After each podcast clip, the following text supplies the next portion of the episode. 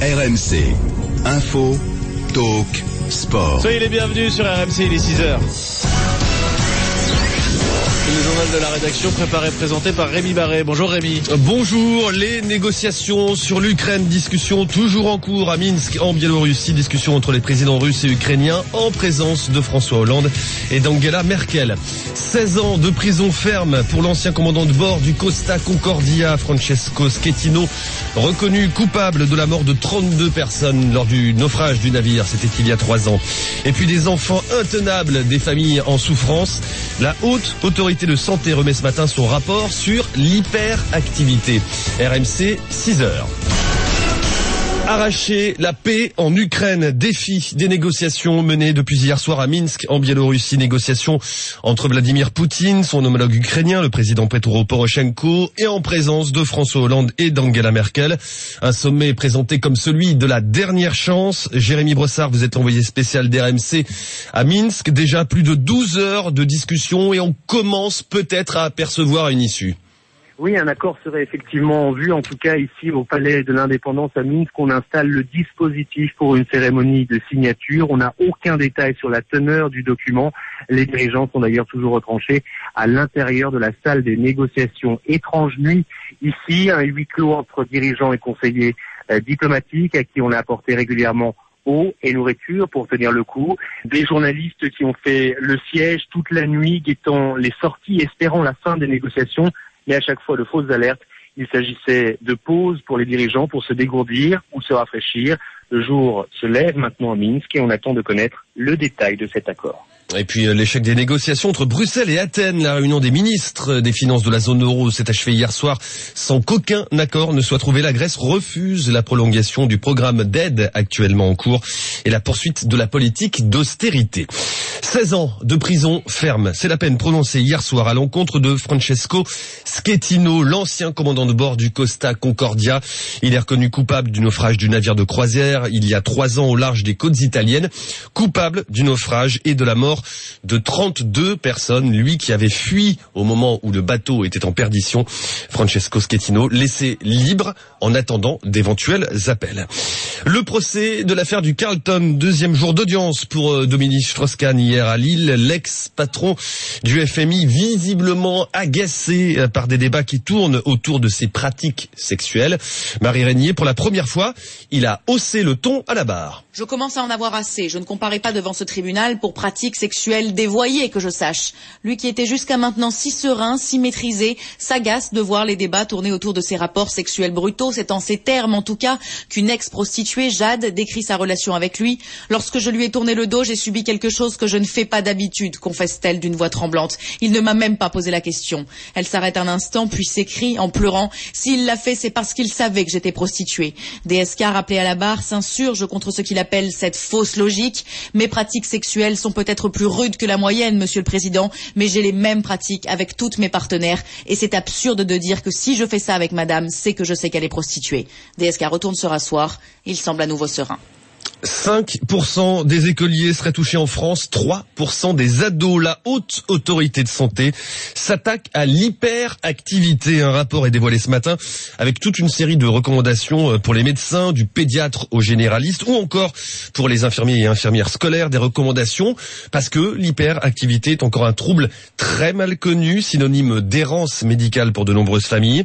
Pour RMC, Juliette Drose a rencontré Yannick, un papa qui a longtemps été dépassé. Quand elle était enfant, son papa s'en souvient, Meili était une petite tornade. Dès qu'on était en promenade, eh ben, Meili, c'était euh, un kangourou, elle sautait dans tous les sens. Voilà, limite, on trouvait presque ça d'abord rassurant. Et puis très vite à l'école, les ennuis commencent. En fait, dès la maternelle, on commence à avoir des alertes de la part des enseignants. Elle n'arrivait pas à, à, être dans le groupe, elle n'arrivait pas à, à, suivre les consignes. Quand vous avez votre fille de 7 ans qui vous dit euh, je suis nul, ça fout les boules, quoi. Alors Yannick et sa femme consultent plusieurs médecins en vain. C'est décourageant. Enfin, nous, à chaque fois, en tant que parents, à chaque fois, au coup d'après, on se dit, bon, ça va être bon, cette fois, euh, on va trouver, on va l'aider. Une errance médicale qui va durer 5 ans. La raison, selon Louis Vera, pédopsychiatre, c'est que ce trouble est méconnu des médecins eux-mêmes. Les généralistes, les pédiatres, qui sont quand même en, en première ligne, connaissent très peu la pathologie. Mais je pense qu'il faut, il faut améliorer la formation médicale à ce niveau-là. Car une fois repérée, cette pathologie peut être traitée.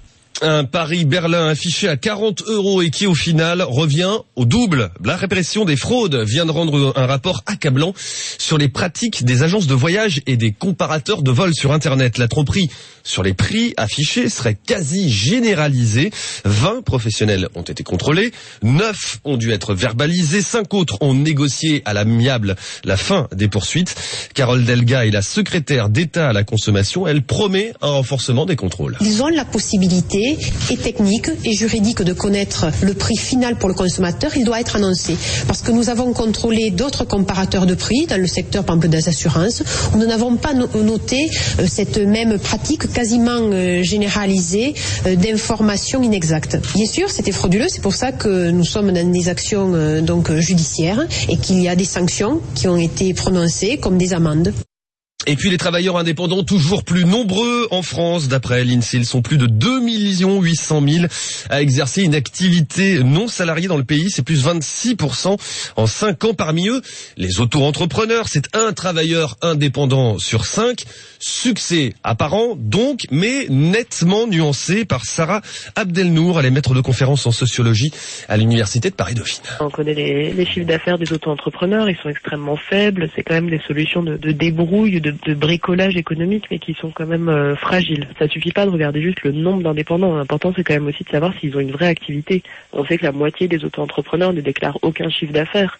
Donc même s'il y en a un million, véritablement, le phénomène, il est parfois un peu plus euh, évanescent qu'il n'y paraît. Il n'y a pas du tout autant de travailleurs indépendants que les chiffres le laissent penser Sarah Abdelnour avec Nicolas Mérian.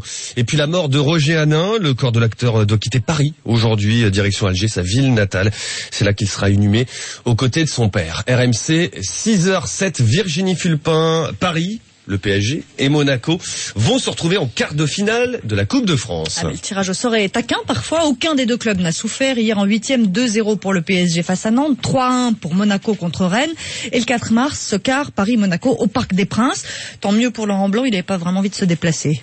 Croyez-moi, les déplacements avec Paris, c'est compliqué. Ça se termine souvent à 3h ou 4h du matin, même si on joue euh, dans des endroits qui sont pas très loin de Paris, finalement. On a un grand respect pour cette équipe de Monaco je pense que non plus ne sont pas tellement satisfaits du tirage en venant à Paris. Au moins, on a la satisfaction de recevoir et de jouer devant nos, supporters Le miraculé du jour, c'est Guingamp, mené 1-0 par les amateurs 10 heures à 20 secondes de la fin. Les Bretons s'en sortent 3-1 après prolongation. Guingamp affrontera Concarneau en quart. Il reste un huitième ce soir, Metz contre Brest. Chelsea ne brille pas, mais gagne. Dernier match avant la Ligue des Champions contre le PSG. Hier, pour les Londoniens, une petite victoire 1-0 pour Everton pour garder 7 points d'avance sur Manchester City en tête du championnat anglais. Paris sera-t-elle candidate à l'organisation des Jeux Olympiques de 2024 La décision doit être prise avant l'été. Aujourd'hui, une étape cruciale. Le Comité français du sport international remet un rapport d'étude à la mairie de Paris et au ministère des Sports. Bernard Lapassé est le président de ce CFC, CFSI Qu'y a-t-il dans ce rapport Quels sont les, enjeux d'une société pour l'éclosion d'un sport et comment le sport peut contribuer à renforcer un, lien social ou une dimension sociétale plus forte? Quels sont les enjeux économiques qui s'attachent également à, l'activité sportive? Bref, tout ça a été analysé, structuré et, et commenté très largement dans ces groupes de travail pour donner une vision et donner un sens à une recherche d'une candidature olympique. Et puis un seul changement dans le 15 de France pour aller en Irlande. Le pilier Eddie Benarous remplace le blessé Alexandre Menini. Merci Virginie. Mathieu va nous rejoindre. Euh, bonjour à toutes et à tous. Merci d'être avec nous. C'est simple comme bonjour. RMC, c'est la radio RMC Découverte, le canal 24 de la TNT. C'est la télévision. Vous êtes de plus en plus nombreux à nous regarder et ça nous fait plaisir. 3216 rmc.fr. Où est passé Mathieu? On l'a perdu. 3216 rmc.fr. Euh, ça c'est pour euh, Mathieu. Où est-il passé? Il arrive, il arrive. Je ne sais pas. Je Mathieu. Mais qu'est-ce qui se passe? Il est en train de discuter là-bas, tranquille, avec je suis prêt pour les JO. c'est prêt pour les JO. Ben oui, 2024, j'aurai 40 ans. Bon. 32, je peux, faire quoi comme sport euh, 2024 euh, bah, Le marathon, par exemple, le marathon, ça, ça, peut du tir, courir un peu plus âgé que ouais, marathon. Pas du sprint, quoi. oui. Non, non, le sprint. Vous le voyez au marathon Non, mais vous le ah, voyez faire. Je vais vous rappeler que je suis moitié. Hein. Je vais quand même vous rappeler que je suis moitié éthiopien. Donc avec un peu de travail, j'ai ça dans les gènes. Êtes, Enfin, vous avec êtes beaucoup quoi de Vous êtes travail, même. américain Non mais attendez, je comprends plus rien. Il est américain, éthiopien, français, il est quoi cosmopolites ici. Cosmopolite. Citoyen du monde, comme on dit. de m'avoir accueilli. Bon, je parlais du 3216 rmc.fr et encore, Mathieu. Le hashtag Bourdin Direct, Ouais, extrêmement simple, sur Twitter, sur Facebook, vous réagissez tout au long de la matinée, vous pouvez même interpeller nos invités, leur poser des questions. Je me Oui, ferai ça, votre n'hésitez pas, porte-parole. n'hésitez pas. 6h10, euh, nous allons partir pour euh, le Tarn. Sivins, on a oublié Sivins. Ben, la situation est très tendue là-bas, le reportage dans quelques instants de Jean-Wilfried Forquès. Le temps aujourd'hui, beau comme hier, hein, profitons-en parce que ça ne va pas durer. La nuit blanche de Minsk pour Angela Merkel, pour Vladimir Poutine, François Hollande et euh, Petro Porochenko. Apparemment, ça se termine. Apparemment, un texte et un accord trouvé. Je vois euh, les chefs d'État, vous les voyez sur MC Découverte, les chefs d'État et de gouvernement qui sont en train de se serrer la main. hein, après, après cette euh, bah, cette longue, longue, longue nuit de discussion, un document serait en passe d'être signé. La paix ou la guerre? Hein, si c'est la paix, quelle paix Un accord sera-t-il appliqué sur le terrain Ce sera le premier gros sujet de notre matinée. Et à 8h10, au cœur de la situation, évidemment, la Russie, l'ambassadeur de Russie en France, Alexandre Orlov, sera mon invité ici même en studio. Deuxième sujet que je vais développer, les enfants hyperactifs. La Haute Autorité de Santé formule des recommandations pour mieux repérer et prendre en charge les troubles de l'attention. Vous êtes parent d'un enfant hyperactif. Racontez-nous, comment faites-vous? Comment avez-vous repéré cette hyperactivité? Que faites-vous? Comment la contrôlez-vous? Que faire avec des enfants hyperactifs euh, qui bougent tout le temps, incapables de se concentrer et qui épuisent, mais oui, qui épuisent leur entourage? J'aimerais avoir vos témoignages 3216rmc.fr. Troisième sujet, évidemment, le procès du Carlton. Où en est-on? Nous serons avec Marie Régnier. Et puis, et puis, notre invité. 8h35, 9h, je serai avec Hervé Falciani. C'est un invité exceptionnel sur RMC et BFM TV. On le surnomme le Snowden de la fraude fiscale, ou l'homme qui fait trembler les riches. C'est lui qui a dérobé les fichiers de la filiale suisse de la banque britannique HSBC. Il est à l'origine de la découverte de la gigantesque fraude fiscale. 180 milliards d'euros détournés au fisc. Le fisc français avec lequel il collabore aujourd'hui a pu récupérer, une partie de l'argent détourné, mais des questions sont posées. Y aura-t-il d'autres révélations? Y a-t-il d'autres fichiers en sa possession? A-t-il d'autres fichiers en sa possession? Pourquoi l'évasion fiscale n'est-elle pas mieux traitée Et puis d'autres questions encore. Qui est Hervé Falciani? Euh, Qui est-il? Que fait-il aujourd'hui? Je ne sais pas moi. Est-il menacé? Est-il sous protection? Est-ce qu'il collabore avec le fisc français? Nous parlerons de tout cela tout à l'heure.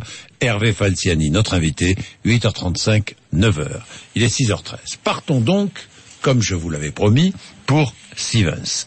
Le tribunal d'instance d'Albi a examiné hier une demande d'expulsion qui concerne un bâtiment appartenant au Conseil général du Tarn utilisé comme dortoir par ceux qui y occupent le site, les zadistes. La veille, le tribunal de grande instance d'Albi avait ordonné l'expulsion d'une partie des zadistes qui occupent le site du barrage controversé de Sivas dans le Tarn. Le chantier de ce barrage est à l'arrêt depuis le 26 octobre dernier, jour de la mort du jeune sympathisant écologiste Rémi Fraisse, tué par une grenade offensive. Euh, le climat de tension est très fort là-bas sur place, plus fort qu'avant encore, entre les opposants au projet de retenue, installés sur le site depuis octobre 2013, et les pro-barrages qui demandent depuis plusieurs mois leur expulsion. Jean-Wilfried Forquès, le correspondant d'RMC dans la région, est allé là-bas. Jean-Wilfried, la tension, je le disais, est montée d'un cran entre les anti et les pro-barrages. Votre reportage. Insultes, menaces de mort, intimidation avec des armes. Pascal Puybasset est riveraine, femme d'agriculteur, favorable à la retenue d'eau. Elle ne supporte plus la pression des anti-barrages. Il y a eu un départ de feu dans une maison, il y a des vols régulièrement, il y a des, euh, des gens dont les exploitations ont été attaquées. Quand on veut aller sur le site, puisqu'il y a une maison qui est en plein cœur de la ZAD, quand vous êtes accueilli par des hommes encagoulés avec des haches à la main, croire que c'est des pacifistes, euh, c'est un peu difficile. Est-on encore dans un état de droit? C'est ça qui est dit. Et qui visiblement n'est pas entendu par euh, les sphères parisiennes. De leur côté, les écologistes accusent, je cite, des miliciens pro-barrage d'alimenter cette escalade. C'est le sentiment de Patrick Rossignol, maire d'une commune voisine, qui a déposé plainte pour agression à la gendarmerie il y a quelques jours. Il y a des gens qui sont arrivés avec dans les mains des barres en fer, des manches de pioche, qui m'ont même voilà menacé avec avec ces outils. Après, bon, euh, c'est sûr que ça peut que dégénérer parce que les uns vont protéger le lieu, les autres vont vouloir euh, ben, reprendre euh, la place, et donc ça ne peut que dégénérer. Oui. Les gens que j'ai vus avec des barres dans les mains me sont pour moi des fous furieux. Sur le terrain, les élus craignent des incidents graves à la moindre étincelle. Dans ces conditions, la réunion de conciliation lundi dans le Tarn entre pro et anti-barrage est peut-être le rendez-vous de la dernière chance. Oui, Jean-Wilfried Forquès, on on n'en parle plus de Sivens. On en a beaucoup parlé, mais la situation s'est tendue et rien, mais absolument rien n'est réglé là-bas, sur place. Il était bon de le rappeler. Il est 6h15. Nous sommes avec Géraldine de Mory. Bonjour Géraldine. Bonjour Jean-Jacques. Bonjour Vous allez bien ce matin? Ah, très bien, oui, oui. Bon, avec votre sourire, ça veut dire qu'il fait bon. Oui, ça veut dire qu'il fait beau. Et notamment à Chalon-sur-Saône. À Chalon-sur-Saône, oui, ce sera vraiment du soleil euh, toute la journée euh, pour aujourd'hui. En revanche, avec l'anticyclone, on a pas mal de pollution à Chalon-sur-Saône. C'est le cas d'ailleurs sur euh, l'ensemble de l'île de France, de la Bourgogne, de la région Rhône-Alpes et de la Provence-Alpes-Côte d'Azur. Mais sur toutes ces régions, euh, ce sera du soleil. Soleil aussi sur euh, l'Auvergne, sur la Corse. C'est vraiment sur l'ouest que ce sera plus nuageux. Entre la Bretagne, Cotentin, Pays de la Loire, Poitou-Charentes et Aquitaine, on va avoir un, voile de nuages assez dense. Mais partout ailleurs, ce sera une belle journée. Il fait encore froid ce matin, mais cet après-midi, il fera vraiment bon. Entre 7 et 12 degrés pour la moitié nord et on pourra atteindre les 17 degrés sur la Corse. Bourdin direct, RMC tout en direct. Souhaitez-vous que la ville de Paris soit candidate pour l'organisation des Jeux Olympiques de 2024 C'est une question en débat. Euh, Le débat à la une ce matin d'ailleurs avec vos messages sur le Facebook Bourdin Direct. Euh, nombreux depuis tôt ce matin comme JB qui nous dit oui pour les JO ce serait une bonne chose. Vincent qui écrit en ce qui concerne ces JO je ne suis pas pour. Pourquoi autant dépenser pour un mois de compétition. Je préfère de loin avoir l'exposition universelle qui sera étalée sur plusieurs mois. J'ai Pierre qui nous écrit euh, ça apporte un prestige éphémère, mais ça coûte beaucoup d'argent. C'est juste un gouffre financier que d'accueillir les JO à Paris, euh, où la France n'a pas besoin de ça vraiment. Nous dit Pierre sur le Facebook Bourdin Direct. Hervé qui nous écrit lui, il n'y a pas d'argent ni de terrain pour construire des logements sociaux qui manquent cruellement, pas de budget pour réhabiliter les HLM insalubres, mais pour les JO qui flattent l'ego démesuré des politiques, là on va en trouver. C'est non, nous écrit Hervé sur le Facebook Bourdin Direct. Sinon j'ai Saphir qui nous écrit juste, je veux voir une fois les JO dans ma vie. Le débat est lancé, vous êtes partagés sur cette question des JO à Paris. Je lirai vos messages, le Facebook Bourdin Direct. RMC Bourdin direct, arrêt sur info. Notre arrêt sur info avec vous, euh, Mathieu Rouault. Bonjour Jean-Jacques. Bonjour Mathieu. Paris-Madrid, 30 euros. Paris-Berlin, 49 euros. Paris-Marrakech, 82 euros. C'est alléchant. Ces billets d'avion sont alléchants. Les prix sont alléchants. on les voit sauf comme ça, que- oui. Sauf qu'on ne paie jamais nos billets d'avion à ce prix-là. Les tarifs indiqués sur les comparateurs de prix, vous savez, les fameux comparateurs de prix en ligne, sont sous-estimés sur Internet. Euh, de nombreux frais s'ajoutent, évidemment, au fur et à mesure de la commande. Et oui. Et au moment de payer, la facture euh, varie et parfois du simple au triple. Mathieu Rouault, vous en avez fait l'expérience récemment. Oui, parce que je veux me faire un petit week-end sympa début mars. J'ai voulu acheter un billet d'avion Paris-Budapest sur un site qui s'appelle Skyscanner, un site euh, qui recense tous les billets disponibles sur l'ensemble des compagnies aériennes. J'en ai trouvé un pas cher sur EasyJet. Je passe commande et au moment de payer, il y a une différence de 10 euros entre ce qui était affiché et ce que j'ai à payer. 10 euros supplémentaires. Pourquoi? Pour frais de paiement, parce que je paye en carte bancaire. Sauf que sur Internet, on n'a pas d'autre choix que de payer en carte bancaire. Imaginez un peu. C'est évident. C'est comme si vous alliez le dimanche matin dans un magasin de bricolage, qu'un Ouais. vendeur en chemise jaune vous vendait une belle boîte à outils, Roux. 75 euros, et qu'une fois à la caisse, on vous dise, si vous voulez la payer, ce sera 10 euros de plus. Mais les oublis, si je puis dire, de ces sites Internet sont nombreux. Ouais, il n'indique quasiment jamais les taxes d'aéroport, ni les frais de bagages, les frais de traitement, les frais de dossier. Tout est bon pour afficher le prix le plus bas et la fraude est généralisée. C'est Carole Delga, la secrétaire d'État à la consommation, qui le dit. Elle s'appuie sur les enquêtes de la répression des fraudes menées l'année dernière.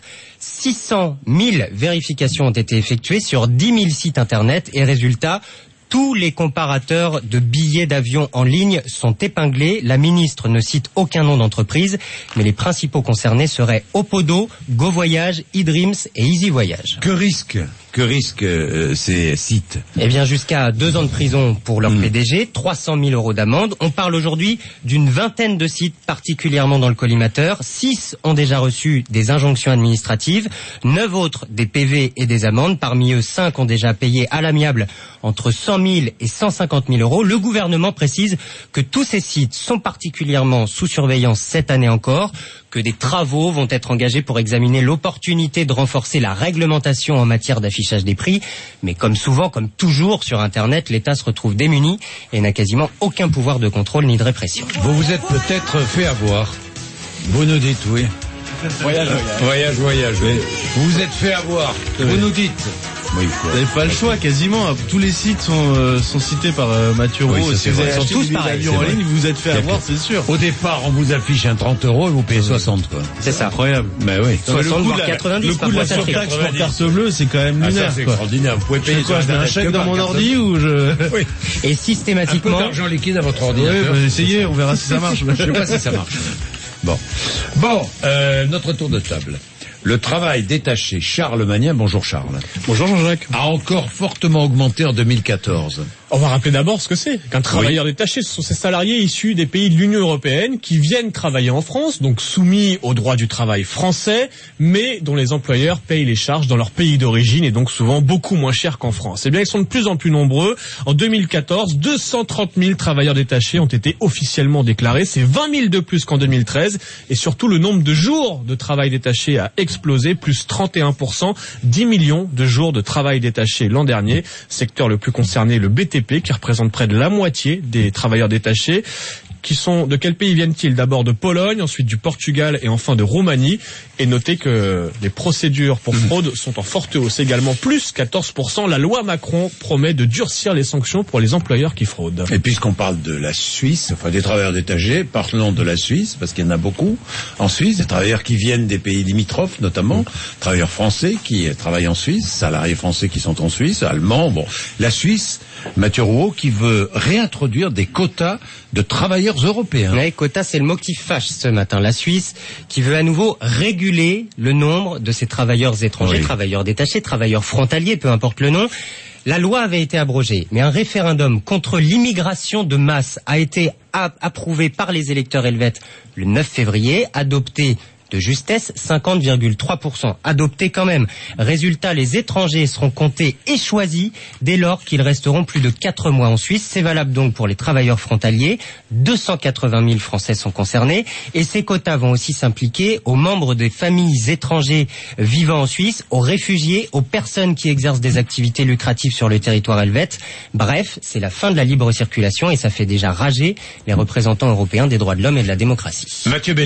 Le palmarès des chauffards en Europe. Savais des que ça allait vous plaire, Des ça. mauvais conducteurs. Les Bon. incivilités, euh, déjà coller délibérément le véhicule qui vous précède, klaxonner, invectiver, insulter. Figurez-vous que 80% des conducteurs européens disent avoir peur de l'agressivité des autres conducteurs. Ah On a peur les uns des autres sur la route. Voyez Charles, vous qui 91%. passez votre permis, ce qui vous attend. Ben, je prépare toutes mes insultes. T'as pas euh, pas le permis. Est-ce que, est-ce que parfois va vous venir. dépassez la vitesse autorisée, Euh, ça m'arrive, oui. Mathieu Rouault De temps en temps. Ouais, bah oui, oui. bah, de de toute façon, soyez Oui. honnête, c'est 91% des Européens Bah qui oui. l'admettent. Un Européen sur deux qui ne ralentit pas près d'une zone de travaux. Vous êtes 37% à paramétrer votre GPS en conduisant. Les Français, les Français, c'est les rois de l'oubli du clignotant. Et ça, les Ça, deux roues le savent. Ça. Non, mais les ça, deux c'est roues le vrai. savent. Sur les ronds-points, il Ça, n'y a jamais vrai. aucun clignotant. Mais nulle part. En tout cas, dans Paris, j'ai jamais vu un clignotant allumé. A priori, ils Et peuvent c'est ça qui longtemps. déclenche les insultes. Les Grecs, sont, les Grecs sont champions de l'insulte. Ça, c'est la, la panacée pour les Grecs. C'est les rois de l'insulte au volant. D'après cette étude européenne, les pays du Nord sont perçus comme plus vertueux. Le palmarès des, des chauffards, si vous voulez, en tête, loin devant tout le monde. L'Italie, suivie de la Grèce et de la Pologne. France et Espagne, quatrième ex aequo. Charles Magnien, j'ai une question essentielle. à vous poser, mon cher Charles. Je Dans quelle région oui, oui, Dans quelle région fait-on le plus l'amour en vacances? Vraiment, vous voulez que je réponde à cette Euh, question non. Je suis sûr que c'est encore Montpellier. ou- Mais non, mais non, vous le savez, mais- messieurs, j'espère que vous êtes prêts. La Saint-Valentin approche à grands pas. C'est samedi soir. Il faut être prêt. Et du coup, qui dit Il y a Saint-Valentin PSG dit... quand hein, Oui, il y a PSG quand faudra. ça sera dans la Oh, foulée. mais ils ont avancé le match Ah, à 16h. On romantisme, pourra enchaîner le tranquillement. à la Mathieu Béliard ou à la Charles Non, mais on est en train de préparer nos week-ends. Ouais, Bref, ça, qui dit Saint-Valentin dit aussi festival de sondages plus loufoques les uns que les autres. Et là, c'est donc un site spécialisé dans les vacances en camping qui a interrogé les Français pour savoir qui fait le plus l'amour en vacances. Eh bien, seuls par exemple 57% des Alsaciens répondent oui, ce sont les moins chauds en vacances. Loin derrière la moyenne nationale, 75%. Les plus chauds, si j'ose dire, sont issus de la région PACA et de la Normandie. Bien, vous savez ce que nous allons faire? Nous allons prendre Frédéric, qui est euh, en Charente-Maritime. Restez là, bien. Restez là, Charles. Vous allez, voir, vous allez comprendre tout de suite. Frédéric Oui, Vous allez bien, Frédéric ça va, merci. Les enfants hyperactifs. On nous prend pour de mauvais parents. Ce sont les témoignages de parents d'enfants hyperactifs que je reçois depuis ce matin. Frédéric, euh, vous êtes parent d'enfants hyperactifs Oui, tout à fait.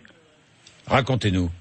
Bah, en fait, ce qui se passe, c'est qu'on fait, euh, quand on parle d'hyperactivité, quand par exemple on parle à des gens qu'on rencontre au travail ou quoi que ce soit, ils disent tout de suite ah votre votre enfant bouge tout le temps. En fait, l'hyperactivité, on se trompe, c'est pas c'est pas totalement ça.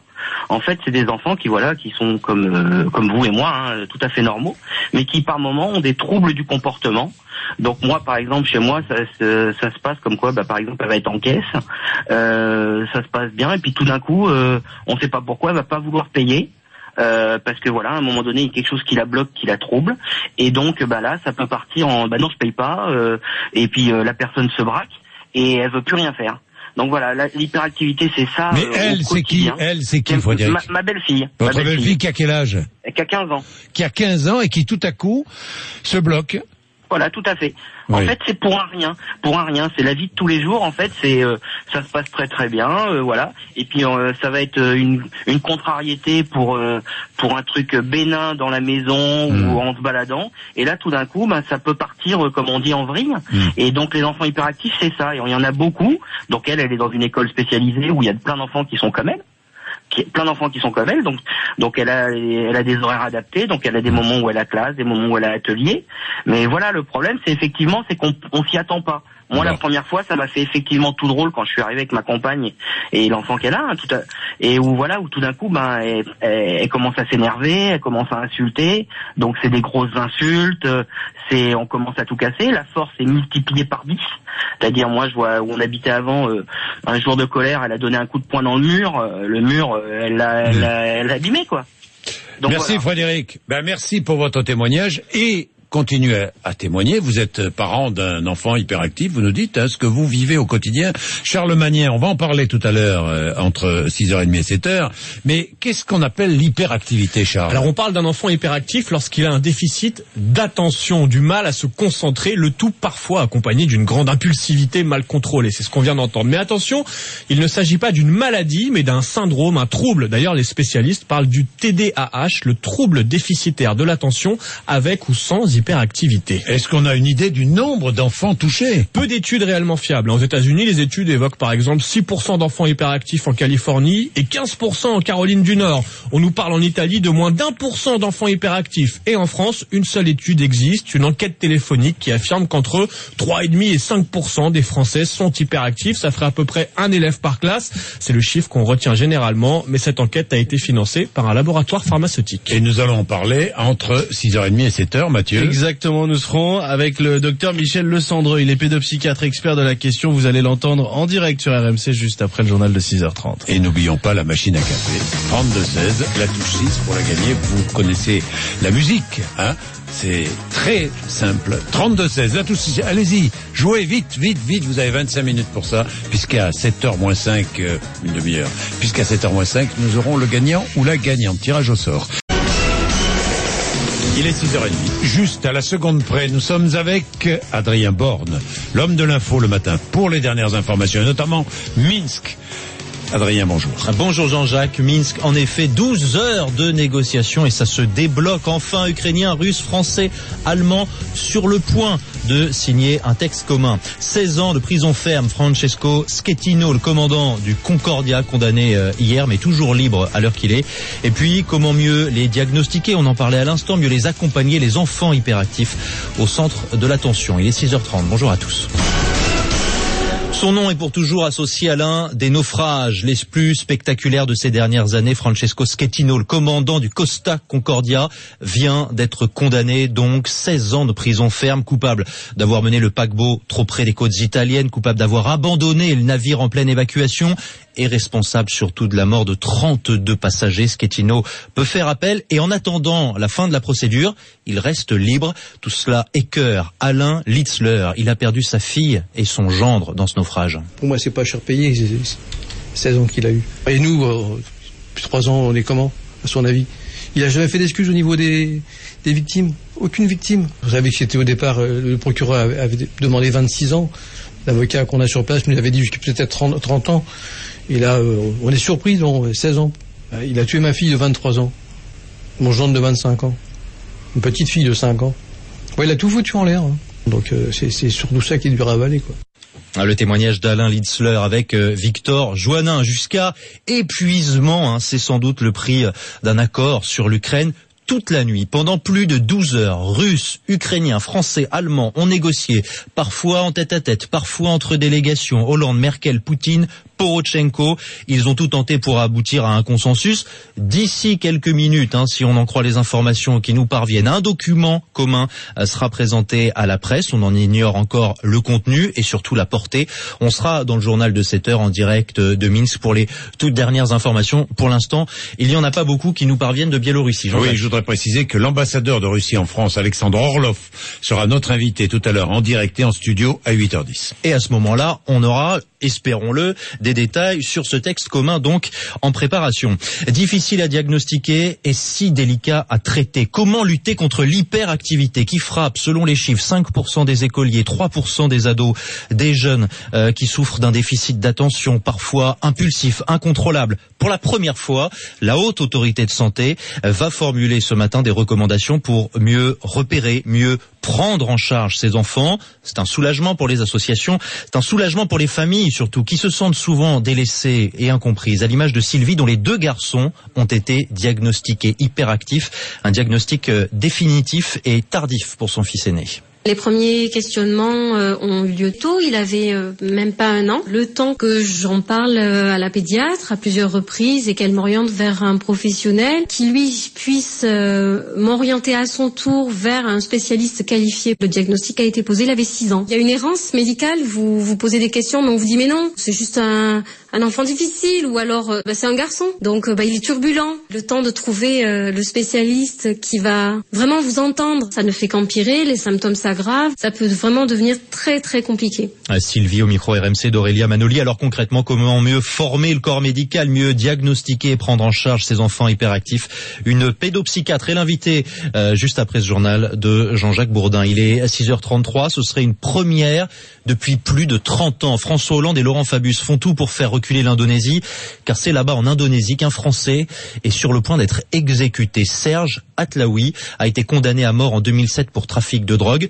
Tous ces recours sont épuisés depuis quelques jours et la sentence pourrait très vite être appliquée si on en croit la presse locale. Vive inquiétude évidemment pour les proches de Serge Atlaoui. Ultime espoir, son avocat Richard Cedillo a déposé en urgence une demande de révision du procès.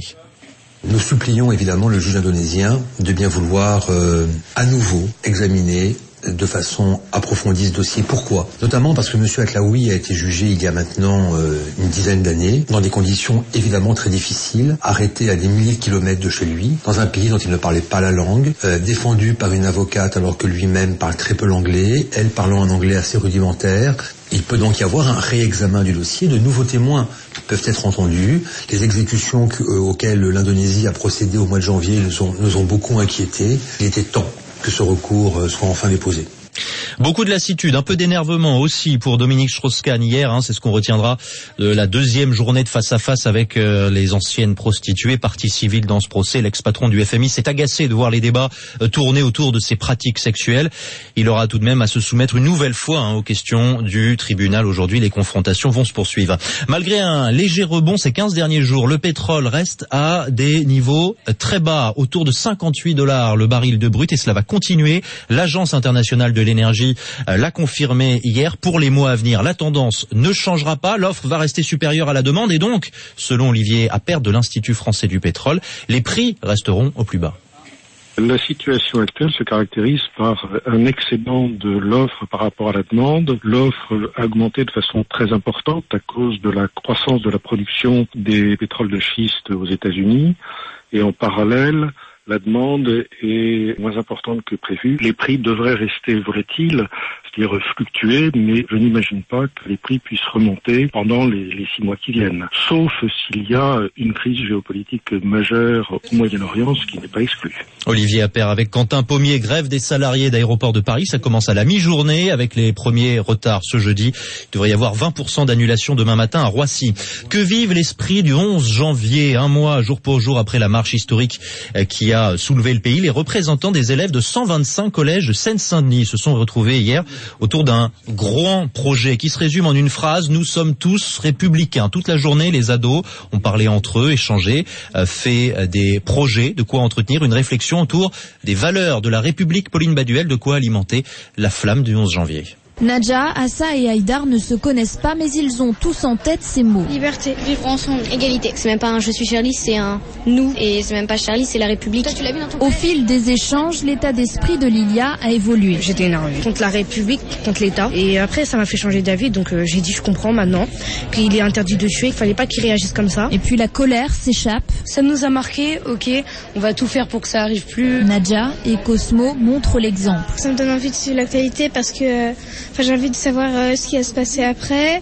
euh, comment les gens réagissent à ça. J'espère que ça va tous nous aider à, à encore plus être unis. Bouche bée, Camille Bess, leur marraine, est très impressionnée. On est là pour des actions à long terme. Si on arrive à, à mener toute une génération sur le chemin de l'intelligence comme eux sont en train de le faire, euh, on a gagné quoi. Tous rentrent dans leur collège avec cette promesse, créer un journal, un blog dans leur classe pour faire vivre cet esprit du 11 janvier.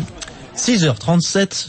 Paris sera-t-elle candidate à l'organisation des Jeux Olympiques 2024 Étape cruciale aujourd'hui, Virginie Fulpin. Oui, le comité français du sport international va remettre un rapport d'étude à la mairie, à la région et au ministère des Sports. Faisabilité, budget, chance de la France, tout est analysé dans ce rapport. A priori, ce rapport est plutôt positif. Le budget, tiens, 6 milliards d'euros, ça peut paraître beaucoup, mais en fait, pas tant que ça, Julien Richard. C'est une exigence du CIO qui veut en finir avec les dépenses pharaoniques. 6 milliards, c'est vrai que ça peut paraître énorme, mais c'est moitié moins, par exemple, que le budget des prochains Jeux à Rio. Pékin, en 2008, c'était 30 milliards d'euros. Le dossier parisien s'appuie sur un point fort. De nombreux équipements existent déjà. Le Stade de France, le Vélodrome de Saint-Quentin, le Bercy rénové, Roland Garros. Peu d'infrastructures donc à construire. Le village olympique, le stade nautique, qui pourrait par exemple n'être que temporaire. Le coût des transports est également limité, car il s'appuierait sur les différentes lignes qui vont voir le jour dans le cadre du Grand Paris. Enfin, avant de penser à ces 6 milliards, il faut déjà trouver 100 millions d'euros. Le coût estimé pour mener campagne jusqu'en 2017 et la désignation de la ville haute des Jeux 2024. Oui, il faut regarder Athènes. Hein. Ce que ce qu'ont donné les jeux, tout est en friche aujourd'hui et tout. Je suis pas certain qu'Anne Hidalgo soit très que j'ai reçu mardi matin pour avoir discuté avec elle. Je suis pas certain qu'elle soit très engagée sur une candidature de Paris. C'est elle qui décide. En tout cas, Paris a un club de foot. Oui. Ça, on le sait. PSG Monaco, affiche star des quarts de finale de la Coupe de France. Qualification tranquille pour les deux clubs. Hier, 2-0 pour le PSG face à Nantes, 3-1 pour Monaco contre Rennes. Guingamp l'a échappé belle contre les amateurs 10 heures qui menaient 1-0 à 20 secondes de la fin, 3-1 pour les Bretons en prolongation. Ce soir, le dernier huitième, Metz-Brest. Au mondiaux de ski, le géant dame au programme ce soir, la championne en titre est française. C'était Sauerley, mais elle a été gravement blessée au genou et revenir, ne plus avoir peur sur les skis, bah, c'est dur. J'ai l'impression que c'est vraiment, euh, oui, un combat entre moi et moi-même. La seule chose qui me bloque un petit peu, c'est simplement ça. Donc, euh, il va falloir que je sois plus forte.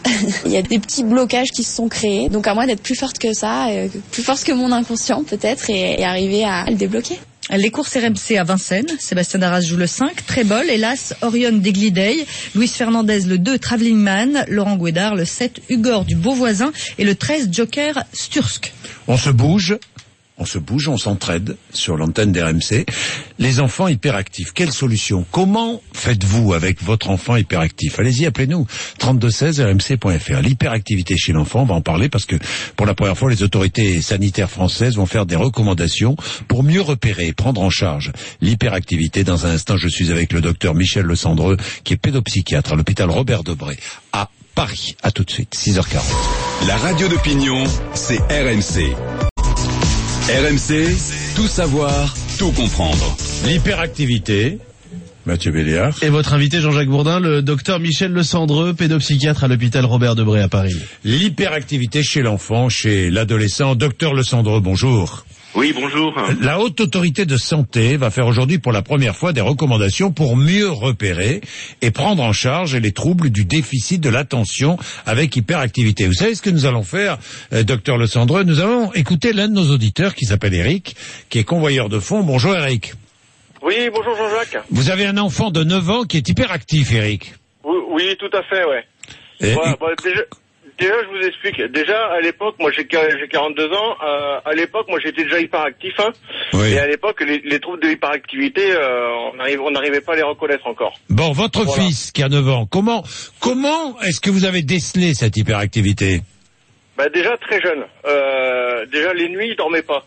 On le mettait au lit à 8h30, à à 11h il dormait pas, et à 5h du matin il était réveillé, et une vraie pile électrique. Donc déjà, on s'est dit, ouh, il y a, y a- y a déjà pas bon. Et, euh, et on s'en était perçu à l'école. Et à l'école, il arrivait, il arrivait vraiment pas à suivre. Et c'est, euh, et c'est de là que justement qu'on a, on a, on a été voir sur les sur les forums, et on s'est dit, on, on va, on va quand même prendre rendez-vous au cas où. Et c'est là, c'est avec un pédopsychiatre qu'on s'est rendu, qu'on s'est rendu compte qu'il était hyperactif. On lui a fait des, voilà, on lui a fait des tests de psychomo, euh, de psychomotri- motricité. Oui. Bon, déjà, là, à ce niveau-là, euh, ça allait pas, donc euh, il, a, il, a, il a vu des spécialistes justement pour, euh, pour, la, motri pour la motricité de ses doigts. Euh, il a eu des troubles de la vue, donc justement... Donc une euh, succession de troubles, on va pas entrer dans tous les détails, euh, Ouais. Eric, donc une succession de troubles, il est traité, votre fils est Voilà. traité, et est-ce que Il ça va traité. mieux aujourd'hui? Bah écoutez, il est traité avec le Concerta, ça va Oui. beaucoup mieux. Oui. Par contre, c'est un, trai- c'est un traitement lourd pour l'hyperactivité. Mais euh, au niveau de la concentration à l'école, c'est euh, c'est- c'est vraiment magi- magique, quoi. Bon, il faut dire aussi qu'il il est suivi par une assistante de vie scolaire régulièrement, presque tous les jours. Eh oui, Et, il euh, a besoin d'une et- assistante euh, quotidienne. Ah, ouais, ah ouais, il est obligé. Bon, vous savez, obligé. Eric, restez là. Le docteur Michel Le Cendreux est avec nous. Euh, Oui. euh, docteur Le Cendreux, vous entendez le cas euh, du fils d'Eric. Vous connaissez ces cas, hein C'est. Il est formidable, il est formidable, le fils d'Eric. Il y a tout, Eric a tout dit. Euh, toutes les dimensions cliniques, on les a retrouvées. Les troubles du sommeil, l'agitation, les difficultés de concentration. Et puis la, la dimension familiale, vous voyez. Eric aussi, euh, il semble qu'il ait été atteint de ce trouble.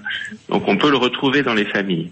C'est un trouble à C'est une hérédité. C'est une hérédité ou quoi? Oui, il y a une hérédité qui fait que euh, assez fréquemment dans les familles, on retrouve la présence du trouble à différents degrés. Mais là, euh, la détection a été faite euh, rapidement. Il a eu beaucoup de chance. Oui. Il y a eu la psychomotricité, il y a eu beaucoup de choses mises en place. Mais c'est pas toujours le cas pour les enfants qui ont ce type de trouble. Mais alors, comment repérer Moi, je me mets à la place des parents. Comment re- repérer euh, un enfant hyperactif? Le repérer, là, pour le cas d'Eric, son fils, s'est fait à l'école. Oui. Ça peut se faire même avant. Vous voyez, il avait des troubles du sommeil, cet enfant, il avait du mal à s'endormir. On aurait peut-être pu le détecter encore plus tôt. Généralement, on ne porte pas de diagnostic avant l'âge de 6 ans. Mais à partir de 6 ans, du cours préparatoire, du CP, euh, les, les symptômes peuvent être tels euh, que euh, des enseignants, une orthophoniste et un médecin traitant, justement, qui doit être euh, impliqué dans la prise en charge de ces enfants, euh, les signale. Oui, ce sont des troubles cognitifs. Hein Hein, Oui, le- le- le ah, rien à voir avec ouais. le trouble mental. Hein C'est pas un trouble mental, c'est un trouble enfin neurodéveloppemental avec une partie cognitive. Voilà, il l'a très bien dit, c'est-à-dire que l'enfant est pas capable de soutenir l'attention. Il est sans arrêt en train de passer d'une activité à l'autre, il peut pas entrer dans les apprentissages. Et est-il vrai que euh, des enfants qui consomment des boissons énergisantes, je pense au Red Bull par exemple, euh, auraient plus de risques de souffrir d'hyperactivité? Euh, non, c'est pas c'est pas exact parce que le, les, les produits Hmm. comme ça peuvent créer des symptômes, mais c'est- pas ça le TDAH. Le TDAH, c'est ce qu'a décrit Eric, c'est-à-dire quelque chose qui fait partie de l'enfant depuis très jeune âge, qui va se développer au fur et à mesure, et qui, s'il n'est pas pris en charge, va, euh, pour l'enfant, consister une perte de chance au plan scolaire, au plan familial. Mais qu'est-ce que vous attendez de la haute autorité de santé, euh, docteur Le Cendreux On attend beaucoup, c'est une avancée décisive. Je pense que avec l'association Hyper Super, qui a beaucoup travaillé et œuvré sur ces enfants, euh, la, la haute autorité de santé a été saisie et, et permet maintenant de mettre en place des recommandations. Il va poser le médecin traitant au cœur du système et, prépa- et préparer un parcours de soins lisible pour les patients. C'est surtout ça. C'est surtout ça. oui. Et quand on est parent, quand on est parent d'un enfant hy- hy- hyperactif, on, on, on est regardé d'un mauvais œil parfois. Hein. Euh, On est regardé d'un très mauvais œil. On pense que c'est un problème éducatif. Euh, certes, il y a une dimension éducative, mais ce sont des enfants qui ont besoin de qu'on mette en place pour eux des stratégies éducatives appropriées. mais, euh, Eric, vous voulez ajouter quelque chose? Euh, oui, il faut, faut savoir aussi, il y a beaucoup de personnes qui ne le savent pas, mais l'hyperactivité est une maladie. C'est pas, c'est pas, c'est pas, c'est pas un manque d'éducation, euh, surtout ça. Il y a beaucoup de, beaucoup de gens qui font, qui font l'amalgame et justement, euh, Voilà. euh, c'est, c'est dommage. C'est Ouais, bien c'est un dommage. trouble, plutôt Voilà. qu'une maladie, mais c'est un trouble, mais effectivement, il n'est pas dû à une mauvaise éducation. Il est dû à des difficultés intrinsèques à l'enfant, et après, les parents essayent de s'adapter, comme ils peuvent. Et moi, Ouais. et moi je dis que franchement, s'il n'y avait pas toutes ces AVS, ces orthophonistes et, euh, et tous ces CMPI, les enfants ils pourraient pas suivre. Et là, je, leur- je, je leur dis un grand chapeau quand même. Bah, Vous avez raison. Euh, les AVS sont les, les aides de vie scolaire, les assistantes de vie scolaire. Merci beaucoup. Hein. Merci, docteur Le beaucoup, Cendreux. Jean-Jacques. Merci, Eric. à vous. Merci à tous les deux. D'ailleurs, bonne journée, au revoir. Merci. Euh, vous vous reconnaissez peut-être dans tout cela. Allez-y, 3216 rmc.fr. Vous êtes ici chez vous. Bougeons-nous tous les jours entre 9h et 10h. On en parlera longuement tout à l'heure. Il est 6h48. À 6h48, nous sommes à Rustrel, dans le Vaucluse. Tout à fait. Géraldine de Moret. Et on va rester dans le domaine de l'enfance. À Rustrel, à l'école primaire de Rustrel, le plan euh, Vigipirate a été vraiment pris au pied de la lettre. Euh, les élèves ont dû laisser leur cartable à la maison et venir à l'école avec leurs fournitures dans des sacs plastiques, hein, plus faciles à contrôler. Bon, la mesure a été euh, effective en seulement quelques jours. À Rustrel, il va faire très beau aujourd'hui, comme d'ailleurs sur la plupart des régions, sur les trois quarts est du pays en fait. On va vraiment avoir beaucoup de soleil. Ce sera plus nuageux sur le Languedoc-Roussillon et puis de plus en plus couvert à l'ouest entre la Bretagne, le Cotentin et jusqu'à l'Aquitaine. Le tout avec des températures en hausse en tout cas pour cet après-midi. Il fera 7 à 12 degrés sur euh, la moitié nord et on pourra aller jusqu'à 17 degrés en Corse. Et à suivre dans Bourdin Direct, le leader mondial de la connectivité des objets est français. Une pépite, une entreprise qui s'appelle Sigfox. Ils viennent de lever 100 millions d'euros. Anthony Morel dans une minute, c'est déjà demain sur RMC. Hashtag Bourdin Direct, je sens que vous allez être nombreux à nous parler d'hyperactivité. Ce matin, on essaie de comprendre ce phénomène. En tout cas, Philippe sur le hashtag Bourdin Direct, qui nous dit soigner l'hyperactivité, c'est important, mais il faudrait se poser la question des, origines de cette euh, pathologie. J'ai Catalina qui nous écrit, mon fils a été détecté hyperactif, sa maîtresse en CE2 m'a convoqué pour nous dire, je pense que votre fils a un souci, allez voir un neurologue. Ce que j'ai fait, il l'a détecté hyperactif et surdoué. Il lui a marqué un médicament qu'il ne prend plus depuis deux ans. Il est en première S, il va beaucoup mieux, il est plus posé. Je dis merci euh, à la maîtresse. C'est grâce à elle que j'ai fait soigner mon fils, nous dit Catalina sur le Facebook Bourdin Direct. RMC.fr et Isabelle qui nous écrit mon fils est hyperactif et c'est pas facile tous les jours. Il faut le vivre et puis se renseigner. Il a un lourd traitement, il est très bien élevé. Arrêtez de nous juger, euh, demande Isabelle. Moi, ça me fend le cœur de le voir comme ça. Il est tout le temps tout seul, pas de copains, les autres se moquent de lui euh, et il s'en rend compte de tout cela. Alors arrêtez de dire que nos enfants sont mal élevés. Ce sont des enfants en souffrance à cause de leur manque d'attention. C'est tout. C'est ce que nous écrit Isabelle ce matin via rmc.fr. RMC, c'est déjà demain. Anthony Morel. Anthony Morel. Il est là. Bonjour Anthony. Bonjour Jean-Jacques. C'est un plaisir de vous retrouver le matin. Vous le savez. Mais je sais, mais plaisir Alors ce matin, je ne comprends strictement rien. Ah bah, J'ai- votre texte sous Alors les que yeux. d'habitude, il comprend presque rien. Je comprends presque rien, mais là ce matin, je ne comprends rien. J'ai votre texte sous les yeux. Vous allez nous parler. Oui. Je, je suis heureux parce que vous encouragez une entreprise française. Oui, une vraie success story. Une pépite technologique, dites-vous. Elle s'appelle Sigfox. Elle annonce la plus grosse levée de fonds jamais réalisée par une start-up en France, 100 millions d'euros. C'est-à-dire qu'on lui a prêté 100 millions d'euros pour se développer. Des investisseurs français et internationaux ont mis 100 millions d'euros dans cette entreprise pour lui faire confiance. Voilà. Alors, Cette entreprise française est réputée dans le monde entier pour avoir créé de A à Z un réseau de télécommunications spécialement dédié aux objets connectés. Alors là, expliquez-moi parce que je ne comprends pas. C'est pas compliqué, Jean-Jacques. En fait, c'est une entreprise qui est au centre de la révolution industrielle que je vous décris tous les matins. Tous ces objets connectés dont je vous parle, le parapluie qui vous prévient quand vous l'avez oublié au restaurant, le pot de fleurs qui vous envoie un message euh, quand euh, la plante verte a besoin d'eau. Bon, tous ces objets-là, eh bien, il faut bien qu'ils communiquent d'une manière ou d'une autre. C'est des objets connectés. Eh bien, Sigfox, c'est une entreprise qui a créé un réseau de télécommunications. C'est comme un opérateur, comme un, un Orange ou un SFR, mais pour ces objets connectés. Elle va leur permettre d'envoyer des messages vers votre smartphone, de communiquer tout simplement. Ils se sont rendus compte, cette entreprise, en 2009, ils sont basés à Toulouse, que les réseaux traditionnels, ceux des opérateurs d'Orange, d'SFR, etc., n'étaient pas adaptés pour ces objets, pour ces petits objets qui envoient des petites quantités d'informations. Donc ils ont créé un réseau spécialement dédié pour ces objets connectés. Pour un coût dérisoire, ils ont couvert l'ensemble de la France dans un premier temps, ensuite l'Espagne, le Royaume-Uni. Maintenant, ils sont connus dans le monde entier pour permettre à tous ces objets de communiquer. Alors, ils sont au cœur de tout un tas de projets. Par exemple, des places de parking intelligentes qui vont envoyer un message aux automobilistes quand elles se libèrent. Ça, c'est une, euh, un exemple. Euh, ils vont avoir euh, C'est aussi- le parking qui va nous parler. c'est le parking qui vous envoie un message, exactement, pour vous dire que, que votre place est libre. Euh, la voiture connectée qui envoie un message directement au concessionnaire quand, la- quand elle a un problème, quand elle tombe en panne. Et du coup, vous allez être, euh, le concessionnaire va pouvoir vous rappeler. Enfin voilà, il y a tout un tas de projets comme ça, et c'est cette entreprise française qui est au cœur de tout ça. Le potentiel est énorme. Quand on sait qu'à l'horizon 2022, c'est pas loin, c'est dans 7 demain. ans, on estime que chaque foyer sera équipé en moyenne de 500 objets connectés. Écoutez bien ça. Nous serons tous équipés en moyenne de 500 objets connectés dans 7 ans. La, la maison de demain sera entièrement connectée. C'est le thermostat qu'on va pouvoir piloter depuis son smartphone, depuis son lieu de travail pour piloter la température avant d'arriver euh, à la maison. Euh, le frigo euh, qui va vous envoyer une photo de ce qu'il contient quand vous êtes en train de faire les courses au supermarché pour vous dire attention, il t'a plus de yaourt, rachète rachète des yaourts. La machine à laver qui contacte directement le service après-vente quand elle est en panne. Enfin voilà, tout cet écosystème là, toute votre vie de demain sera connectée et on a une entreprise française qui est au centre du jeu aujourd'hui. Voilà.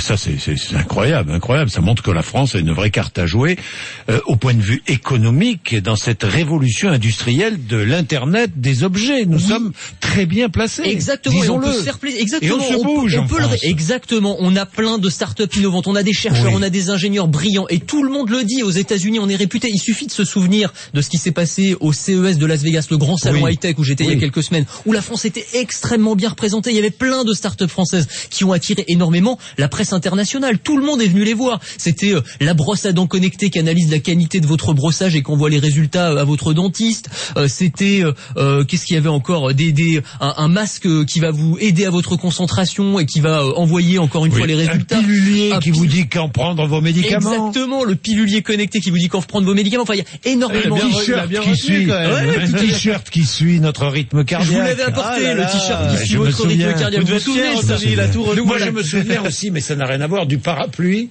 qui... euh, Ah oui, le parapluie invisible. Le parapluie invisible. Qui, vous, Ça, qui, qui, avec- qui envoie de l'air à haute chaque pression. fois que j'en ai parlé Ouais. à quelqu'un, on me dit, mais c'est pas possible, ça n'existe pas. Vous avez vu les images, Jean-Jacques J'ai j'ai vu les images. Chaque fois que j'en ai parlé, on me dit, mais non, tu racontes n'importe quoi. Non mais, Ça ce va parapluie, arriver. Moi, je, je le veux, ce Ah mais euh, dès qu'il dès qu'il sort, je l'amène. Je l'apporte ici. promettez, Ah hein. mais c'est promis, c'est promis. Le parapluie invisible. Le parapluie invisible. Non, non. vous promenez dans la rue avec votre parapluie invisible, tout le monde est mouillé, sauf, Sauf vous. Non, mais ça c'est vrai. ça. On va pouvoir Ah, mais oui. sous la douche. Vous, vous imaginez la surprise de tout le monde. C'est C'est extraordinaire. extraordinaire. Ouais. Donc voilà, on est on est au cœur de cette révolution-là. Faut le dire, en France, on a un peu raté les derniers virages technologiques, les smartphones. Il n'y a pas de fabricant de smartphones français, les réseaux sociaux, Facebook, Twitter, c'est américain. Mais dans les objets connectés, on a plein de Bon. pépites innovantes. On va prendre ce Mais virage-là et on va les encourager. Que, mais nous, oui, mais que les pouvoirs publics les encouragent et les aident. Il est 6h57. José, Oui, bonjour. Ça va José Bonjour Jean-Jacques, ça va Vous êtes où euh, Je suis euh, Champigny-sur-Marne. Je suis curieux, hein, en région parisienne. Ouais. Le Val-de-Marne. José, Le Val-de-Marne, oui. José, vous écoutez RMC depuis longtemps ça fait à peu près 7 ans maintenant. Eh bien, vous avez raison. Parce que vous avez gagné, mon cher José. Bon, la machine à café. Ben voilà, la machine à café et les capsules qui vont avec. J'en suis très Ouais, bah, très heureux gentil. parce que très heureux. Puis si un jour vous êtes dans le coin, vous passez nous voir. Il Ah bah, y a pas de problème, y a pas de problème. José Il n'y a pas de souci. Bon, eh ben merci mon cher José, merci de Merci nous écouter beaucoup. et d'être avec nous le matin. Merci. Je pense à Merci. toutes celles et ceux qui nous écoutent le matin. Ça fait chaud au cœur. Nous ici, on est dans notre studio, mais mais on sait que vous êtes là, nombreux. Géraldine de Maury pour le temps dans un instant.